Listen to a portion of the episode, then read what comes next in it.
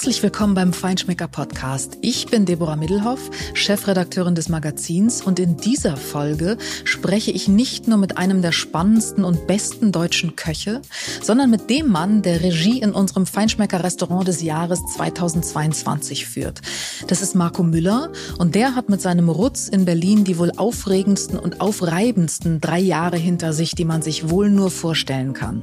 Anfang 2020 bekam er vom Guide Michelin den dritten Stern verliehen.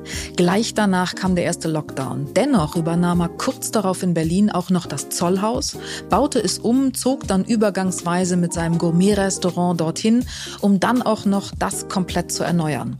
Das neue Rutz ist jetzt ein einzigartiges Gesamterlebnis. Wie er das alles gemeistert hat, was ein gutes Team ausmacht und ob der Fermentierhype den Gästen manchmal vielleicht doch sauer aufstößt, darüber spreche ich mit ihm jetzt. Und weil zu jedem guten Essen auch die passenden Getränke gehören, habe ich vorher noch einen Tipp für alle, die auf unterhaltsame Art etwas über Wein erfahren möchten. Cheers, der Wein-Podcast mit Lou. Das ist ein neues und wirklich hörenswertes Podcast-Format. Lou ist Luisa Maria Schmidt, die ist Weinexpertin und Content-Creatorin. Sie präsentiert Wissenswertes über Wein nicht nur ungeheuer sympathisch und leicht verständlich, sondern auch noch absolut intelligent witzig. Es macht echt Spaß, ihr zuzuhören.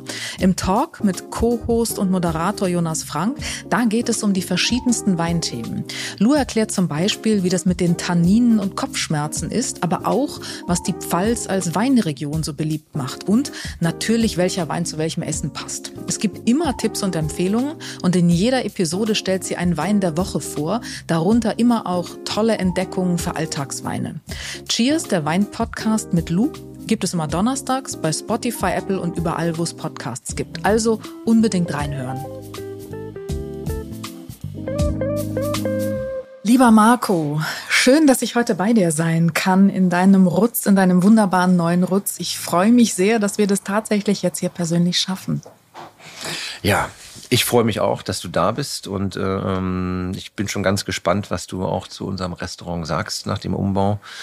Und äh, ja, ich freue mich auf ein tolles Gespräch. Ihr habt eine spannende Zeit hinter euch, kann ich nur sagen. Und es ist, du bist ein guter Gastgeber. Wie sollte es auch anders sein? Du hast hier ein Frühstück hingestellt. Wir haben es nämlich vormittags, noch gar nicht abends. Ja. Und ähm, einen großartigen Schinken, zumindest sieht er großartig aus. Wir werden ihn auch gleich probieren. Und äh, Brot, alles äh, von deinem Team, von euch aus der Gegend, alles selbst gemacht. Der ja. Schinken von einem deiner Köche. Genau, also äh, wir haben ja, wir backen ja äh, das Brot selber halt und äh, legen ja ganz viel Wert da auch auf diese Sauerteigkultur. Wir haben die Milch, äh, Quatsch, aus, äh, aus Milch, die Butter, die Butter selber gemacht. Ähm, wir haben ein Krustenbrot, was wir äh, sehr gerne essen, äh, Käse, den wir bei uns verarbeiten und es sind äh, den Schinken, äh, der kommt aus dem Dorf einer unserer Köche und äh, für mich ist es halt auch in der Tat so, äh, diese diese Abwechslung halt auch dadurch, dass ich natürlich äh, die ganze Woche, den ganzen Tag und noch den ganzen Abend Hochküche genießen darf, freue ich mich einfach, einfach auch einfach Brot mal. und Butter. Genau. Sehr ja. gut. Gibt es eigentlich irgendwas, was ihr nicht selbst macht? Pfeffer, klar. Aber sonst so von den ähm, also Mittlerweile also macht ihr fast alles ich, selbst, oder? Ja, also das ist, das hat sich so ergeben, weil ich zu einer Zeit an den Start gegangen bin, wo die Produktkultur in Deutschland relativ am Boden war, weil Preis wichtiger als Qualität war. Mhm. Und dann hat sich das einfach ergeben. Das ist halt auch wahnsinnig spannend, wirklich nicht nur äh, die Gerichte, sondern halt auch die Produkte selber bestimmen zu können und sich da das Beste rauszupicken. Und ich bin generell ein Mensch, wo ich, äh, wenn, wenn, wenn ich irgendwas nicht bekomme, dann sorge ich halt dafür, dass wir dafür, dass es irgendjemand macht. Insofern haben wir wirklich fast alles in eigener Hand. Ich müsste jetzt wirklich überlegen, was nicht. Äh, das dauert schon aber, so lange. So, genau, ich bin da schon ein paar Jahre dran. Sehr und, zielorientiert. Aber es gibt noch ein paar Sachen, auch gerade beim Thema Fleisch in Deutschland halt irgendwie, wo mhm. wir immer noch so zwei, drei Produzenten brauchen, die uns da auch nochmal in Zukunft ergänzen. Ja, dazu wollen wir gleich noch kommen, zu dem äh, Thema, das jetzt ja auch das, ich sag mal, das Interior Design des neuen Ruts bestimmt. Sehr sichtbar, wunderschön mit den Einmachgläsern im Zentrum, ganz toll präsentiert. Aber zunächst mal äh, nochmal herzlichen Glückwunsch. Ihr seid unser Feinschmecker Restaurant des Jahres 2022. Und Ähm, ihr seid nicht eben arm an Auszeichnungen. Äh, auch dazu wollen wir gleich noch kommen. Der dritte Stern in diesem Jahr, äh, diverses anderes. Dennoch ähm, ist zumindest für uns und ich denke auch für euch, dass die Auszeichnung Restaurant des Jahres beim Feinschmecker etwas Besonderes, weil es eben nicht nur und auch gar nicht primär darum geht, was kann denn der ähm, Maestro in der Küche jetzt so leisten, sondern es geht ums Team. Ja. Und wenn wir in diesen Zeiten über Team reden, äh, in denen äh, überall die, das Personal fehlt und alle händeringend nach Leuten und guten Leuten suchen, äh, ist das Team, glaube ich, tatsächlich neu in, ins Zentrum, neu in den Fokus gerückt. Und äh, ihr seid oder du bist äh, eines der wenigen Restaurants mit, mit dem Rutz, die es schaffen, wirklich ein Team beständig nicht nur zu formen, sondern auch zu halten. Ja. Wie geht das? Erstmal Dankeschön fürs Kompliment und Dankeschön für diese unfassbare Auszeichnung. Also da haben wir uns wirklich sehr, sehr gefreut und äh, für mich auch sehr schön, weil äh, wenn der Chef ankommt und sagt, äh, ähm, ich bin da Koch des Jahres geworden oder es gibt ja teilweise wahnsinnig schöne Auszeichnungen, dann freuen wir uns alle dann ist das Team auch dabei und ähm, ich gibt es halt auch immer gern ans Team weiter. Aber Restaurant des Jahres ist wirklich eine Auszeichnung, wo, sage ich mal, vom Spüler, von Kerstin im Büro, äh, bis hin zur Reinigungskraft, sage ich ja, mal, all die ja. Leute, die hier äh, am Werkeln sind, jeder Koch äh, äh, sozusagen mit betroffen ist, weil es ein Gesamtwerk ist, was wir hier machen. Und wenn ich hier alleine stehen würde, wir haben über 20 Mitarbeiter allein hier im Restaurant, das ist eine Sache halt irgendwie, das ist Teamwork. Und äh, die sollen motiviert sein, die sollen Spaß haben, die sollen gern auf Arbeit kommen und äh, sollen damit Höchstleistung bringen. Und wenn wir dafür eine Auszeichnung kriegen für diese Gesamtleistung, Restaurant, Küche und all das, was dazugehört, dann ist es halt wahnsinnig schön, weil das ein Preis ist, den wir wirklich autark äh, an unser Team so weiterreichen können und äh, man sagen kann, auch gerade in den letzten Jahren, äh, ähm, dass sich äh, das halt auch ausgezeichnet hat, äh, ähm, nicht nur in Form von toller Küche oder tollen Gästen und ausgebuchten Restaurants, sondern halt auch, dass die unsere jeder kleine bis zum Lehrling Mitarbeiter sozusagen deine Auszeichnung bekommt, die der für sich persönlich so auch annehmen kann. Und deswegen möchte ich mich auch gerade für diese großartige Auszeichnung ganz recht, recht herzlich bei euch bedanken. Sehr gerne. Aber am Ende ist es ja so, du kannst in der Küche stehen und du kannst noch so geniale Ideen haben, wenn du kein Team hast um dich herum, äh, das mitzieht und das wirklich äh, auch zusammen funktioniert, dann äh, wird's nichts. So ist es am Ende. Ich habe ich habe es in der Tat zum Glück relativ früh gemerkt, äh, ähm, dass ich unter meinem Team nichts bin und ähm, dass ich äh, immer Wege und Formen finden muss, wie ich A, die Leute motiviere, aber wie ich sie auch mitnehme. Und genau das ist der Punkt. Und das würde ich gerne tatsächlich von dir wissen. Wie geht das? Weil mal im Ernst, alle reden im Moment darüber, ähm, ich mache zwei Öffnungstage weniger, dann hat mein Team irgendwie am Wochenende frei, kann ein bisschen das Leben genießen. Äh, ja, das ist sicherlich äh, wichtig und ein richtiges Tool, auch um attraktive Arbeitsbedingungen zu schaffen. Aber das macht noch keinen Teamgeist. Nee. In der Tat muss man, glaube ich, ganz viel für tun. Also es ist entweder man hat es in sich oder nicht. Also ich sehe mich auch eher als Teamleader mhm. dass wir alle die Ideen, die ich oder die wir haben, umsetzen können. Aber ich versuche mein Team, so weit es wirklich geht, mit in diese Ideen zu integrieren und auch in die Umsetzung. Und es ist halt wahnsinnig wichtig, dass die Leute sich als Teil dieses Produkts fühlen. Und man muss wirklich auch sagen, äh, das geht mir nicht anders, das wird jedem so gehen. Man möchte einfach gerne zur Arbeit gehen. Und die Frage ist, was sind die Bedingungen dafür? Genau. Und es muss nicht unbedingt nur Freizeit sein, es muss nicht unbedingt nur Geld sein sein. Mhm. Und das, diese soziale Sicherheit, die spielt eine ganz, ganz große Rolle. Und da muss ich allgemein in der Gastro noch viel drehen. Aber es ist halt auch der Grund, wo man herkommt. Ne? Das ist halt ähnlich wie beim Sport. Eine Sache halt, äh, wenn ich ähm, Fußball spiele äh, äh, und zweimal äh, 45 Minuten auf dem Platz renne und hinterm Ball herrenne und nicht darüber nachdenke, wie anstrengend es gerade ist, ne? Mhm. dann äh, äh, passiert in dem Augenblick etwas mit einem. Und das Gleiche soll hier auch im Restaurant passieren. Also wenn die Leute herkommen, die die sollen sich darauf freuen, dass sie herkommen, die sollen sich auf die Leute freuen, die hier arbeiten, die sollen sich auf die Arbeit, auf die Produkte, auf die Umsetzung, auf den Abendservice, auf die Gäste freuen. Und da schauen wir halt auch wirklich, dass wir die Leute so mitnehmen, dass wir so ein Team Spirit formen und auch durch Schulungen teilweise halt auch durch Ausflüge oder dass wir zusammen alle pflücken gehen, dass wenn eine Ladung Nadeln reinkommt, dass wir uns zusammen hinstellen, Pulle Wein hingestellt halt irgendwie und äh, dann zupft das ganze Team halt nach der Arbeit halt auch nochmal im Keller. Wir quatschen einfach miteinander. Es ist schon so, dass es mittlerweile ist, äh, dass wir äh, ähm, hier auch für unsere Gäste, dass wir uns ein Wohnzimmer geschaffen haben, an dem wir mhm. gerne, ein Ort, an dem wir gerne sind alle. Und wir auch, sage ich mal, diese, diesen Abend auch mit unseren Gästen teilen. Also das ist mhm. ja sozusagen, das geben wir auch unsere Gäste weiter. Ne? Dieses Gefühl, Team, Familienspirit, äh, ähm, diesen Wohnzimmercharakter halt, dass die Leute sich nachher auch wohlfühlen. Und das kann man halt auch nicht spielen. Ne? Das ist eine Sache. Dazu gehört natürlich auch manchmal auch Geduld und ähm, dazu müssen sich manchmal auch die Chefs zurück zurücknehmen, ne, wo man sagt, welches Wording finde ich. Es funktioniert halt den Leuten nicht nur zu sagen, was sie falsch machen, sondern die Leute sollen herkommen, die sollen lernen, die sollen wissen, wie was funktioniert, die sollen begreifen, die sollen sich weiterentwickeln. Und äh, wir füttern sie natürlich immer wieder mit neuen Inputs. Jeder kriegt eigene Projekte, die er selber betreuen kann. Zum Beispiel halt. was? Ach, das ist. Zum Beispiel, so ganz konkret? Ähm, naja, das ist schon, wo wir, äh, ähm, also all die Sachen, die wir machen, ich sage mal, gesegnet sind die Ahnungslosen. Ne? Also wenn du weniger Ahnung hast, kommst du manchmal auf spannendere Ideen. Ne? Also Wissen bremst einen ja manchmal halt auch aus. Und wir das vers versuchen an der Stelle halt, wenn es um unsere Karten oder Gerichtgestaltung geht, uns immer wieder zurückzunehmen und sagen, jetzt vergessen wir ganz kurz, äh, was wir alles wissen, was wir schon gemacht haben, was wir können, was nicht funktioniert. Und jetzt geben wir einfach an jedem Mitarbeiter irgendwie neue Projekte, wo man sagen, okay, wir haben jetzt zum Beispiel Beispiel eine, eine Gniffkarotte gekriegt. Äh, wahnsinnig spannend. Du musst ähm, erklären, was das ist, bitte. Äh, Gniffkarotte ist äh, äh, ähm, eine, eine wahnsinnig spannende, sehr, sehr leckere Karottensorte. Eine späte Karotte. Also die ist äh, nicht nur optisch sehr schön, das ist sozusagen eine weitaus schönere und ursprüngliche Karotte als die Urkarotte, die sozusagen ja nur mit den Namen als Urkarotte eingetragen wurde. Und ähm, die hatten einen vernünftigen Stärkegehalt. Es ist eine Karotte, die wächst in wahnsinnig guten Böden oben in Schleswig-Holstein. Und es ist ein Produkt, was wir jetzt auch im Winter über einlagern. Also die haben wir jetzt gerade ernten lassen. Und die wird in der Erde direkt auch eingelagert äh, in, der, in der Scheune sozusagen. Wir kriegen das äh, kistenweise nach Berlin in der Woche.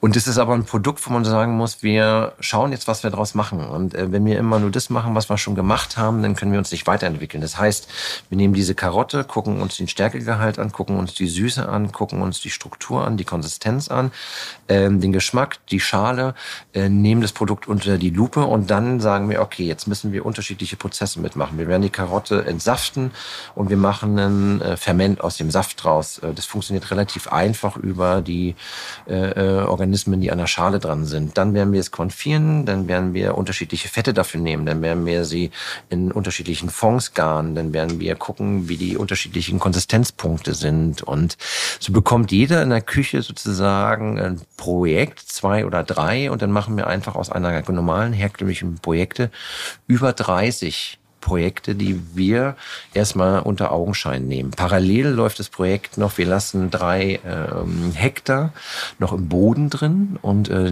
jetzt bis zum ersten Frost und machen sowas wie eine Eiskarotte da draus, dass wir sozusagen da auch schon mal gucken mit dem Landwirt, dass wir das nächste Projekt angehen für, für nächstes Jahr. Und dann kriegt sozusagen jeder einen Baustein, äh, womit er sich auseinanderzusetzen hat, womit er sich beschäftigen kann, womit er sozusagen auf unsere Erfahrung zurückgreifen kann, weil Fermentieren etc., das sind Prozesse, die gesteuert werden sollen und mhm. möglichst halt von Menschen, die die Erfahrung haben. Deswegen kommen aber auch viele Leute hierher, um das zu begreifen und wir nehmen uns dann unsere Köche mit ihren Projekten, nehmen uns dem an und dann schauen wir halt, was aus was, aus welchem Projekt etwas wird. Und aus diesen Sachen, die da entstehen, fangen wir dann an, unsere Ideen für die Gerichte zu bauen. Und das ist für unser Team natürlich, das ist jetzt ein Produkt. Mhm. Davon haben wir natürlich zahlreiche halt. Es ist natürlich für unser Produkt, äh, Team halt wahnsinnig spannend, weil ich glaube, auf diesem Niveau oder auf dieser Art oder auf dieser Basis in Deutschland wenig Restaurants arbeiten. Absolut. Das heißt aber letztlich auch Verantwortung übergeben und den äh, Mut haben, Verantwortung zu übergeben. Na, ich, ich, sehe mich da eindeutig als Führungsperson. Also sag mal, mhm. führen heißt ja die Leute anleiten und nicht ihnen zu erklären, mhm. wie sie einfach nur schneller irgendwas machen können. Und das, das ist, Sache, ein ganz wichtiger Satz. Und äh, ja, also das, ich versuche immer nach Lösungen zu suchen, ähm, sehe wenig in wenigen Dingen Probleme, mhm. ja und versuche den Leuten halt einfach Wissen zu vermitteln halt und Wissen, was ich äh, wo ich jung war, nicht hatte. Und es gab halt auch niemand, der mir dieses Wissen vermitteln konnte. Also wir selber haben ja irgendwann mal angefangen und uns wahnsinnig viele Bausteine zusammengesammelt. Und dieses Wissen möchten wir einfach an unsere Leute weitergeben als Team. Und das ist auch beim Service so eine Sache, wo man sagt, also wenn wir jetzt rausgehen in den Wald etc. oder also diese Authentizität, die wir halt mit unserem Service haben, ist auch so, dass wir unser Service-Team da autark mit ins Programm reinnehmen, dass sie eigentlich Teil der Geschichte mit sind, dass dieses, dieses Hintergrundwissen da ist. Und dass unser Service mit dieser Selbstverständlichkeit, wenn sie die Geschichten unserer Gerichte erzählen, sozusagen aus der eigenen Erfahrung oder aus dem eigenen Blickwinkel mhm. sozusagen auch dokumentieren können. Mhm. Wie schwer ist es, ähm, die Balance zu halten für dich? Führen heißt anleiten. Ähm, das bedeutet, du musst als Führungspersönlichkeit den Teamgeist schaffen. Du äh, zupfst mit den, deinem Team Kräuter und schälst äh, Wurzeln. Du bist aber derjenige, der am Ende sagt, wo es lang geht. Das ist eine Balance, die ist nicht ganz so einfach hinzukriegen. Wie machst du das? Ähm, wir haben da ganz klare Strukturen bei uns. Ähm, ich versuche so dicht wie möglich am Team zu sein mhm. und trotzdem für mich persönlich halt ähm, so einen äh, leichten, respektvollen Abstand zu halten, dass es eher sozusagen auch dem Alter entsprechend halt eher so einen Vaterstatus hat. Ähm, kann jeder, jeder kann zu mir kommen und ähm, ich nehme mir auch für jeden Zeit, ich nehme mir für jeden die Ruhe ich habe mir eine hundertprozentige Transparenz und Ehrlichkeit angewöhnt, die ich natürlich auch von meinen Mitarbeitern teilweise erwarte, mhm. äh, was relativ schwierig ist. Aber ich habe gemerkt für mich persönlich, dass uns das alle weiterbringt und äh, dass es noch nie geschadet hat, halt auch vom kleinsten Mitarbeiter mal die Meinung kurz abzuholen. Ähm, und damit wissen erstmal auch schon mal alle, dass sie zu mir kommen können. Und dennoch habe ich für mich persönlich, weil ich mich auch nicht zerteilen kann, eine sehr schöne Struktur auch innerhalb der Küche angewöhnt. Weil wenn wir zum Beispiel jetzt gerade hier beim Podcast sitzen, brauche ich Leute in der Küche, die trotzdem mit Verantwortung da drin stehen. Und ich stehe in der Küche nicht allein. Ich habe Dennis Quetsch. Das ist äh, mein Küchenchef in der Küche. Dennis arbeitet jetzt seit über neun Jahren, fast zehn Jahren mit mir zusammen. Ähm, und äh, deswegen hat er halt auch wahnsinnig viel mit Anteilen an diesem Projekt, was wir hier haben, an diesem Produkt, was wir haben. Deswegen hat er sich halt auch diesen Titel Küchenchef, ich bin jetzt irgendwie Küchendirektor, sage ich mal, ich möchte, wollte ihm auch die, einen Titel geben, dass er sozusagen sich auch weiterentwickeln kann, den er auch verdient hat. Und Dennis steht autark in der Küche mit dem Team. Ich habe einen wahnsinnig starken Sous-Chef halt auch an seiner Seite. Äh, äh, George, Josse, ähm, der ähm, sozusagen die beiden, man sagt so schön, Arsch und Eimer sind halt irgendwie, die mhm. sich sehr schön ergänzen können, die auch gut miteinander reden können. Wir drei sind auch diejenigen, die federführend nachher in die Gerichtideen reingehen. Jeder packt was in die Mitte. Ich 파악 kommen ganz häufig mit Ideen, mit irgendwelchen Produkten um die Ecke, mit welchen Ansätzen oder halt mit Bausteinen. Und parallel hat aber auch jeder die Möglichkeit, auch vom ganzen Team äh, Bausteine selber auszuprobieren, sich Ware zu bestellen. Wenn man sagt, Chef, ich habe eine Idee, dann hören wir ganz kurz zu. Man sagt, okay, das macht Sinn, probier das mal aus. Also auch die Leute haben die Möglichkeit, etwas zu probieren. Ähm, das war für mich der schwierigste Prozess, ähm, nicht so zu tun, als wenn ich alles kann und alles weiß. Mhm. Das war mhm. sozusagen so, wo ich ich noch so eher so um Anfang 30 Ungestüm war. war. Genau, da äh, äh, war halt auch so viel Idee in mir, dass ich halt mhm. halt für, für 20 Ideen hatte und da wollte ich mir auch nicht reinreden lassen, wollte mir aber auch nicht eingestehen, dass ich vielleicht vor dem Team dastehen würde, halt irgendwie, wenn ich mal nicht genau weiß, was ich tue, äh, äh, ähm, dass das halt einen doofen Eindruck macht. Mittlerweile sage ich mal, können wir ganz offen über Projekte reden, gucken, machen, tun, wer hat für was ein Gefühl, teilen es auf. Wir haben mittlerweile einen Junior-So-Chef, der jetzt auch schon seit über vier Jahren bei uns arbeitet. Ähm, der halt und äh, auch viel auch mit der Produktion, mit Produkten, also halt auch noch so einen kleinen mhm. Fanatismus hat. Und wir haben halt so unterschiedliche Charaktere, die auch das Team unterschiedlich auffangen, unterschiedliche Stärken haben. Und wir vier zusammen sind halt einfach auch eine wahnsinnig tolle Truppe. Und dann ist es halt auch mal nicht schlimm, wenn einer mal nicht da ist, sondern sage ich mal, autark wird alles halt so weiterlaufen, weitergetragen, wie ich es mir gerne wünsche. Mhm. Ähm, das, was ihr alles hier macht, geht auch nur, glaube ich tatsächlich, wenn äh, das Team so ist, wie es ist. Und es gibt ja nicht nur das Rutz hier, was ihr komplett neu gemacht habt, sondern du, ihr habt ja ganz viel, also ich sage bewusst nicht du, sondern ihr habt ja ganz viel eigentlich ähm, im Jahr 2020, dass das Lockdown-Jahr auch war, der dritte Stern kam, dann ähm, hast du Rutz Weinbar gemacht, parallel hin und her gezogen, damit hier umgebaut werden kann mit dem Rutz. Und äh, das alles geht natürlich nur, wenn ihr ein Team seid, das all das trägt, sonst funktioniert's nicht. Das neue Rutz ähm, hat eigentlich das zentrale Element oder ein zentrales Element äh, deiner, eurer Küchenphilosophie sichtbar hier mitten im Raum die Bevorratung, das Einmachen, ähm, das sage ich mal, Präsentieren von Produkten und dem Wert, den Produkte auch haben. Das ist, glaube ich, ein ganz wichtiges Thema, auch für dich, für euch, ja. die Wertschätzung von Produkten. Ja. Und das alles in einer Zeit, in der wir mehr denn je mit Lieferschwierigkeiten konfrontiert sind. Es gibt kaum mehr alles. Ja. Ähm, ist komisch, oder? So das, was ihr macht, dieses, dieses wirklich Wertschätzen des Produktes, des Einmachens, des Bevorratens, das, das ist ja genau das zentrale Thema, ist wichtiger denn je heute, oder? Ja, also ich äh, betrachte das halt auch mit einem Lächeln, weil ähm, ich im Grunde genommen, wo ich auch angefangen habe, freihändig zu denken und mir selber zu überlegen, wer bin ich, was möchte ich machen, ähm, wo möchte ich hin, welche Entwicklung möchte ich selber vornehmen. Zu dem Zeitpunkt war das vielleicht halt auch nicht äh, der Everybody Darling diesen Weg zu gehen. Ne? Das ist halt also ja der eine oder andere hat dich schon ein bisschen schräg angeguckt. Genau, also um es mal vorsichtig halt auch, zu äh, sagen. Wir hatten halt nicht nur Freunde, sondern wir hatten auch Kritiker. Und ähm, das ist auch ein langer Weg, den wir gegangen sind. Und ähm, dennoch äh, war ich mir ganz klar gewesen, halt, dass das für uns persönlich der richtige Weg ist. Und man kann auch nur Dinge so mit Leidenschaft tun, wenn man Dinge tut, von denen man überzeugt ist. Und ich war mir überzeugt, dass das auch der richtige Ansatz war. Und für mich wahnsinnig spannend, halt einfach, dass jetzt auch nach dem Weg, den wir auch hier alleine schon gegangen sind, halt irgendwie, dass wir halt mittlerweile absolut, also dass die Zeit nachgerückt ist. Ne? Also das, was wir gemacht haben, wir waren vielleicht Zu ein bisschen visionär. Ein ja. Das mhm. war halt, ähm, wir haben uns da halt natürlich auf was aufgebaut, aber wir, wir, wir treffen jetzt oder vielleicht haben wir sogar halt auch einen Großteil oder einen gewissen Zeitgeist mitgeprägt.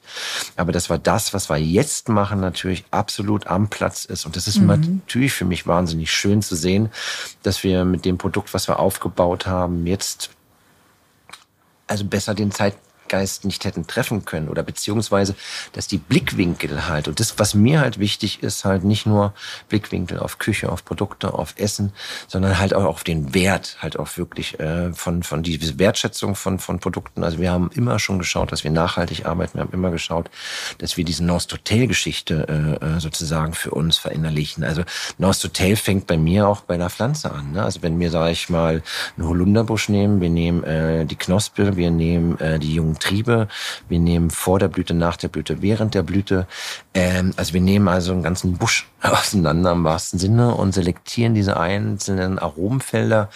Ähm, wir hatten in der Vergangenheit aus der Zeit, aus der ich komme, hatten wir wahnsinnig verschmutzte, verunreinigte Flüsse. Ne? Also mittlerweile ist das Thema passé. Wir gehen sozusagen auch in eine neue Zeit rein, aus einer Zeit, aus der ich vielleicht sogar schon komme. Ne? Also ich konnte noch Fisch essen in meiner Kindheit, dann war lange Zeit Binnenfischerei vielleicht nicht das gesündeste. Mittlerweile, mhm. wenn wir jetzt mal die Oder rausnehmen, das Unglück, was da passiert ist, haben wir eine unfassbare Binnenfischqualität. Ne? Und wir müssen uns einfach neu damit auseinandersetzen und diese Wertigkeit dieser Produkte auch für persönlich an, an anerkennen. Ne? Also ein Fisch, gefangener Fisch ist ein gefangener Fisch. Und wenn ich feststelle, dass ein Karpfen eine genau, eine gleiche Wertigkeit hat wie mein Mittelmeerfisch oder eine Plötze, woran wir gerade arbeiten, zum Beispiel halt in der Blindverkostung autark mit einem Wolfsbarsch mithalten können, wenn man eine Winterplötze nimmt, sind das für uns wahnsinnig spannende Erfahrungen.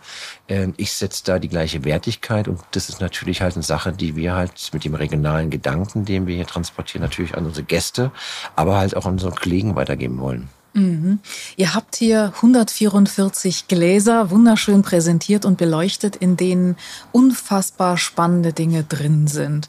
Und äh, du hast gesagt, 90 Prozent davon verwendet ihr auch tatsächlich. Ja. Das heißt, ähm, und das muss ich sagen, beeindruckt mich immer wieder bei dir, äh, ihr seid keine Schaubühne sondern das, was, was ihr über Jahre aufgebaut habt, hat eben, du hast es gesagt, wirklich mit Wertschätzung und Werten zu tun. Ich würde mal gar nicht sagen Zeitgeist, weil Zeitgeist ist ja immer etwas, das ist ein Trend, das ändert sich dann auch wieder. Aber hier geht es tatsächlich um Werte und Werthaltigkeit. Ja. Und ähm, wenn ich mal so rumschaue, ist natürlich immer, wenn es einen Trend gibt, und das ist jetzt auch so ein Trend, alle Welt macht ein, alle Welt fermentiert und ähm, manchmal wird einem dann auch, äh, merkt man abends, wenn man zu Hause ist, nach dem Restaurantbesuch noch das Fermentieren äh, und auch über Nacht. Das ist ja schon so, ähm, es ist auch bisweilen Mittel zum Zweck, aber das ist so, oder? Wenn sich Dinge ändern, dann gibt's auch immer so Randerscheinungen, die ja. dann so mitlaufen und wo man dann sagen muss, okay, das muss man jetzt in Kauf nehmen. Ich finde deine Bemerkung schön. Äh, äh, es ist halt kein Trend es ist eine Weiterentwicklung, es ist eine genau. Entwicklung, genau. die gerade stattfindet. Und es nehmen natürlich viele als Trittbrettfahrer und als Trend mit, weil sie vielleicht den Hintergrund noch nicht direkt verstanden haben, aber gerade merken, dass dieses Wording sehr angesagt ist. Für uns persönlich ist es wirklich, ähm, sich mit der Region, mit der Natur auseinanderzusetzen. Und es ist halt pure Neugier. Wir räumen auch mit unseren eigenen Vorurteilen auf. Ne? Ich habe als Kind keine rote Beete gemocht. Heute liebe ich sie. Aber ich brauche immer einen Blickwinkel. Ne? Wir haben gestern äh, Kutteln gemacht. Ne? Das ist halt irgendwie ich habe das erste Mal, wo ich Kutteln gegessen habe, boah, das war grausig. Ne? Das ist eine Sache halt, irgendwer sagt, okay, aber das Produkt kann mehr. Also so ich den Blickwinkel auf dieses Produkt. Und das ist halt die Frage, was ich uns oder mir auch stelle, wir gehen halt weit mehr als einfach nur auf die Wiederfindung von alten Sorten äh, etc., die wir anpflanzen lassen sondern bei mir geht's halt auch darum, halt, also ich habe Aromenbilder im Kopf und dafür brauche ich Komponenten. Ne? Also wenn ich sozusagen äh, äh, nach einem Regen im Wald joggen gehe, dann ist da eine unfassbar schöne Luft wenn das Moos äh, die, seinen Geruch freigibt, halt ausdampft, wenn die Sonne drauf scheint, wenn die Nadeln, das Erdige, das Laub etc. halt irgendwie. Und das, ich mag das total gern, wenn du dich vorne an die Nordsee stellst, halt ähm, ein Geruch vom, vom Wasser rüberkommt, da ist so was leicht wässriges, frisches, so ein leichter Algengeruch, die Dünenkräuter dampfen aus, gesägtes Holz, gemähtes Feld, so ein Roggenfeld halt, gemähte Wiese. Das sind alles so Aromenbilder, die wir im Kopf haben. Und ich habe bei mir relativ schnell gemerkt, dass ich das halt auch spannend finde, weil ich sage, alles, was so toll riecht, da muss man doch irgendwie auch den Geschmack rauskitzeln können. Ne? Also da sind Aromen drin, die ich hätte gerne in meiner Küche hätte. Und das ist der Unterschied bei dir. Wenn du diese Aromenbilder tatsächlich in Geschmacksbilder umsetzt, dann ja. schmeckt's auch. Ja. Auch das muss man ja mal sagen dürfen. Nicht alles, was kreativ zusammengebaut wird, wird, schmeckt am Ende hinterher auch. Was für mich natürlich halt auch Grund, äh, äh, sage ich mal, Grundvoraussetzung ist, dass wir nicht versuchen, lustig zu sein und versuchen, unsere mhm. Leute mit äh, sich selber zu konfrontieren, sondern am Ende des Tages wollen wir natürlich auch Geschmack erzeugen, ne? also mhm. und äh, Glück erzeugen. Ne? Und da stehen wir vorne dran. Ne? Also ich könnte niemals einen Gang bei uns auf die Karte setzen, der mich nicht glücklich macht. Und mhm. das Spannende ist trotzdem halt, ähm, wie ich denn da hinkomme ne? und wo ich meine Bausteine herhole. dann geht man schon mal hin, nimmt eine Handvoll Laub, äh, tut die mit Honig in zwei Meter Erde, buddelt die über ein Jahr ein und guckt, was da passiert. Ne? Also irgendwie, äh, wie kriege ich diese Aromen, diese Geschmäcker halt äh, in unser Essen rein? Und da gibt's halt natürlich Sachen, die sind unfassbar spannend. Da sind auch Sachen, wo man sagt, okay, das hat jetzt nicht so gut funktioniert das lassen wir mal lieber sein. Ne? Mhm. Und so ehrlich muss man sich auch selber sein. Das ist halt auch das Spannende, vielleicht auch eine Altersfrage, dass man sagt, ähm, dass man halt ähm, nicht mehr kompromissbereit ist. Also nicht auch sich selber gegenüber. Ne? Nur weil ich da jetzt Zeit und Energie reingesetzt habe, heißt es mhm. noch lange nicht, dass das eine gute Idee war oder dass ich den richtigen Blickwinkel getroffen habe. Und nicht alles, was interessant ist, ist ja, auch gut. Genau. Und wir nehmen uns das Spannendste bei raus äh, gucken immer wieder, dass wir uns weiterentwickeln und äh, gucken dann aber trotzdem, dass wenn unsere Gäste hier sitzen und die Reise mit uns machen, dass die halt einfach bei jedem Gast Gang Spaß haben. Und das ist ja meine Grundvoraussetzung. Ich möchte einfach, dass jeder Gang großartig schmeckt. Und äh, mhm. ich möchte auch nicht keine Höhen und Tiefen mehr im Menü haben. Das ist mhm. ja auch so eine Frage. Ne? Also man hat es genau. ja früher immer gerne einer Musik verglichen und ähm, aber leider fiel der Hauptgang dann doch in der Regel ab. Ja. Komisch, und, ja. Aber ja, ja und, ganz äh, oft das ist halt auch das, wo wir auch, auch generell keine Kompromisse mehr machen. Also man hat ja sozusagen sich ja auch erstmal aus all dem, was man gewusst hat, freischaufeln müssen, mhm. wo wir sagen, wie groß muss ein Hauptgang sein. Wir machen jetzt bei uns sieben, acht, neun Gänge kann man wählen. Man wird mit jedem satt, aber der Hauptgang muss nicht ein Riesenklotz Fleisch sein. Ne? Das ist mhm. halt, sondern da muss ein Geschmackserlebnis sein, wie bei jeden anderen Gerichten der muss es halt bringen. Man muss halt vielleicht auch schon, auch gerade für den deutschen Gast, noch so ein Center setzen halt mhm. in, im, im, Hauptgang. Aber im Grunde genommen, sage ich mal, haben wir eine komplette Menüführung bei uns, wo man halt mit den Kleinigkeiten 15, 16 Geschichten genießen kann und so eine Reise macht. Und dann kommt es nicht mehr auf die Vorspeise, nicht mehr auf den Hauptgang und nicht mehr aufs Dessert drauf an, sondern jeder einzelne Gang muss einfach passen, funktionieren, am richtigen Platz sitzen.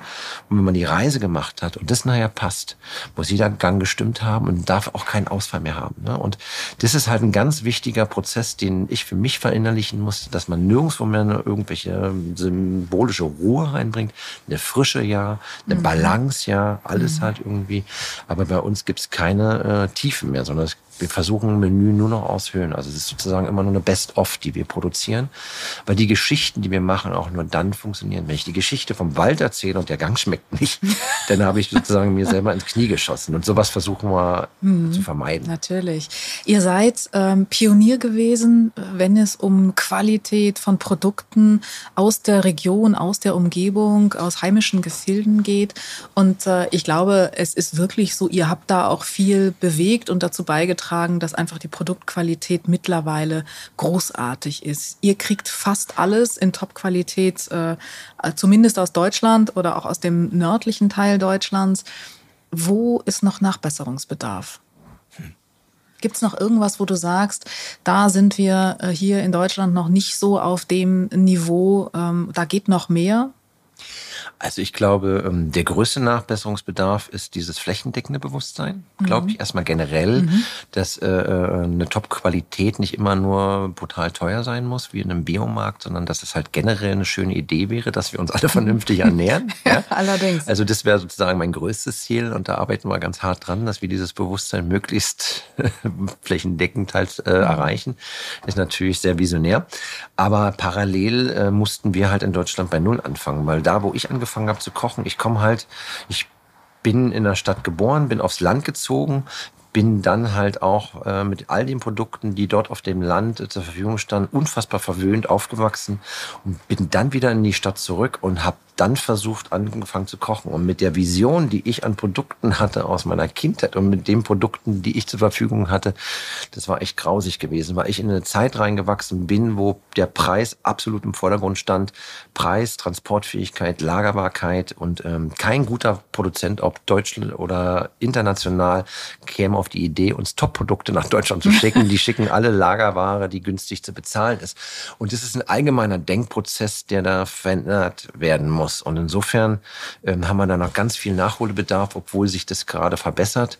Und wir hängen halt auch wahnsinnig nach in der flächendeckenden Fleischqualität. Ne? Mhm. Also wo man wirklich sagen muss, ähm, bis wir verstanden haben, dass es nicht nur ein guter Slogan ist, äh, Gattertiere nicht zu verkaufen, bis wir da sind, dass man auch wirklich flächendeckend tolles Fleisch, qualitativ hochwertiges Fleisch, äh, vernünftig aufgezogene Tiere in den Handel reinbringt. Ähm, da sind wir halt absolut noch am Anfang, weil wir aber auch diese Esskultur gar nicht hatten. Mhm. Ne? Also wir haben immer, äh, unsere Esskultur ist sehr schwer. Also das, was wir gerade machen in der heutigen Zeit, also wir erleben ja einen Wandel, also allgemein. Also wir, wir stehen alle nicht mehr im Bergwerk ähm, wir wir, wir äh, haben nicht keine schwere Arbeit mehr nur auf der, auf der Straße. Wir haben alle Maschinen, wir haben, sitzen viel im Büro, auch gerade in einer Stadt wie Berlin halt. Also unser, unsere Arbeit hat sich sozusagen verändert. Die Leute stehen nicht mehr auf dem Acker mit der, mit der, mit der Hacke in der Hand, sondern also allgemein unser Energiebedarf hat sich verändert und wir haben mittlerweile eine Zeit, wo wir halt uns wahnsinnig schön, frisch und leicht ernähren können. Das war in der Vergangenheit ganz anders. Wir mussten unsere Vorräte auch ganz anders einpacken. Ne? Wir mussten schmoren, wir mussten konfieren. Also sage ich mal, wir hatten einen kurzen Sommer, einen langen Winter, eine kurze Saison, wo es Produkte gab. Deswegen haben wir hier in Deutschland und alles, was in den Norden reingeht, eher ähm, sehr schwere, wenig schöne, wenig filigrane Küche. Ne? Das ist halt irgendwie, äh, und das ist jetzt eine Zeit, die wir ändern können. Und auch die Produktqualität ist, wenn du konfierst, wenn du schmorst. Ich weiß in meiner Kindheit, das war, du wusstest halt nie, wenn du Gulasch gegessen hast, äh, äh, beißt du dir jetzt die Zähne aus oder hast du da jetzt wirklich Spaß dran? Ne? Also, und ähm, das ist eine Sache. Da war halt auch äh, Essenarbeit. Ja, auf jeden Fall. Das hat dann immer einen guten Kiefer und ausgeprägte Muskulatur im Gesicht. Ähm, und das sind so Sachen halt, die wir erstmal lernen mussten. Ne? Also sage ich mal, welches Rindfleisch, welche Sorte, wer ist der Züchter, wie alt ist es geworden, wie ist es abgehangen worden, wie kriege ich es am schonsten gegart, dass die Gäste nachfragen halt, äh, was das für ein Rind ist. Ne? Also allein diesen Sprung hinzukriegen, dass der Koch nicht einfach nur das Angebot einkaufen kann nach MAD, also Abschluss halt, sondern äh, und immer das günstigste einkauft, sondern dass er ganz bewusst sagt, ich habe das Tier aus der Haltung, ist die Rasse, es ist so alt geworden, es wurde so geschlachtet.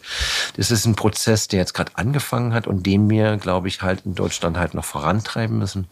Und da würde ich mir halt wünschen, dass es flächendeckend allein in der Tierhaltung halt noch bessere und Produkte gibt, noch mehr Leute, die sich den Mut fassen, halt äh, diese Tiere vernünftig zu halten, zu schlachten halt und uns da einfach in Zukunft halt noch ein besseres Angebot zu geben. Auch für die Restaurants. Weil dieser Bedarf, der da ist, der muss natürlich auch gedeckelt werden. Natürlich. Und da brauchst halt auch auf der anderen Seite Visionäre. Wir haben unsere Leute gefunden, aber für alle anderen, sage ich mal, da haben wir noch ganz viel Platz. Mhm. Ich bin ganz sicher, ihr werdet weiterhin da ein großartiger Vorreiter sein. Hoffentlich noch ganz lange. Vielen Dank, lieber Marco. Gerne. Danke für die Möglichkeit und danke für diese tolle Auszeichnung.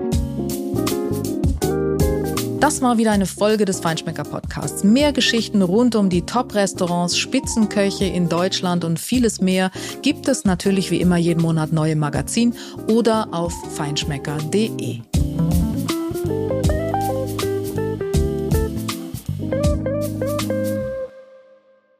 Dieser Podcast wird produziert von Podstars bei OMR.